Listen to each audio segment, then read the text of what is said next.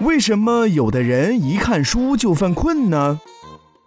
有些人不太喜欢看书，虽然有时候也想看看书，可是，一拿起来就想睡觉。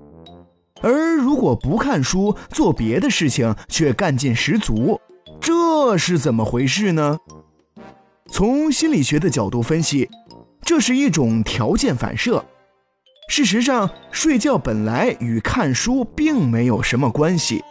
但是由于一些特定的刺激而建立了联系，例如有的人在很疲劳的情况下坚持看书，可是拿着书又抵制不住疲劳的侵袭，便想把书合上睡觉，但是心里又觉得不看不行而坚持看，如此反复以后，睡觉就和看书联系起来了，而且随着次数的增多。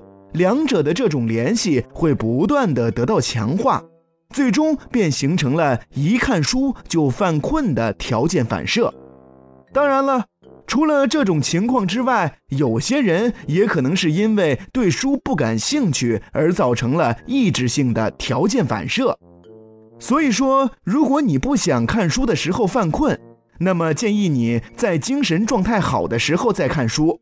或者是挑一本你喜欢看的书，这样看书的时间可能会长一些哦。